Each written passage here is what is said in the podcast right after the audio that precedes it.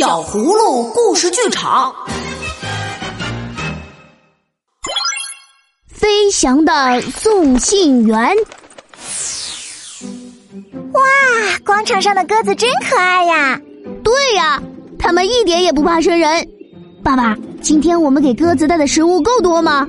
足足的，鸽子们能饱餐一顿。哎，孩子们，快瞧，我发现了什么？哦，什么呀，爸爸？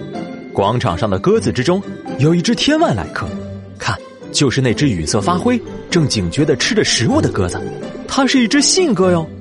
信鸽，就是会送信的鸽子吗？信鸽是可以帮助人们传递信息、进行侦查、运输物件、参与竞技比赛等多种功能和用途的鸽子。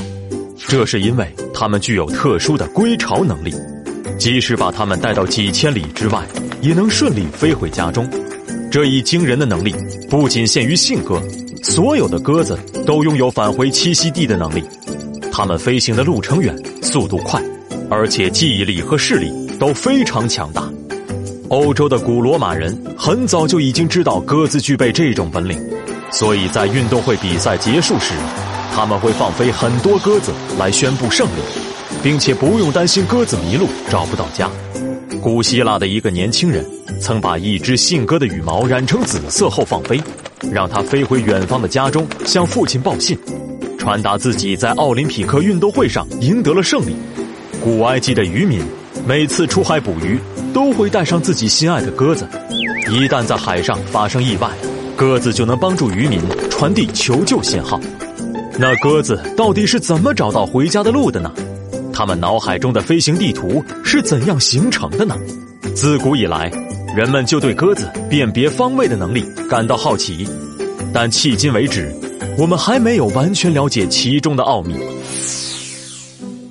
爸爸，广场上有这么多鸽子，您是怎样辨别出那只信鸽的呢？对呀，我也想知道信鸽和其他的小鸽子有什么不一样啊。小朋友们经常在广场、公园见到的鸽子，通常是用来供人们赏玩、增添祥和气氛的，被人们视为和平、美好、幸福的象征。它们一般体态偏胖，翅膀短小，行动也很散漫。信鸽与之截然不同，信鸽十分注重血统的纯正，它们具备了父母的优秀特征，外形呈上宽下窄的流线型。这样可以减少飞行时来自风的阻力。信鸽的身体灵巧而有力，站姿挺拔，双眼有神，羽毛光亮又紧密。它们的翅膀紧贴着身体，就像个运动健将。它们反应敏捷，活泼好动，而且陌生人难以接近。此外，足环是辨别信鸽的另一个标志。信鸽脚上一般佩戴足环，用以来识别身份。包括分辨是帅气的雄哥还是优雅的雌哥，以及他们的生日和所在城市等。如果我们也养一只信鸽就好了。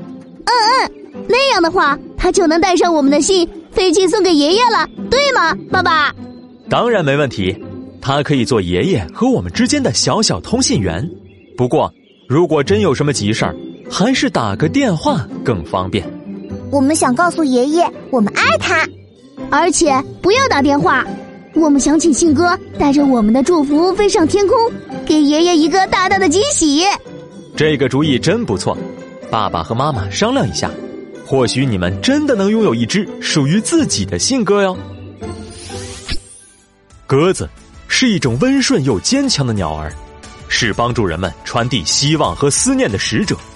这里是携手爸爸妈妈，共同陪伴小朋友们。健康智慧成长的小葫芦家族，赶快关注我们的同名微信公众号，更多优质内容和趣味互动为您精彩呈现。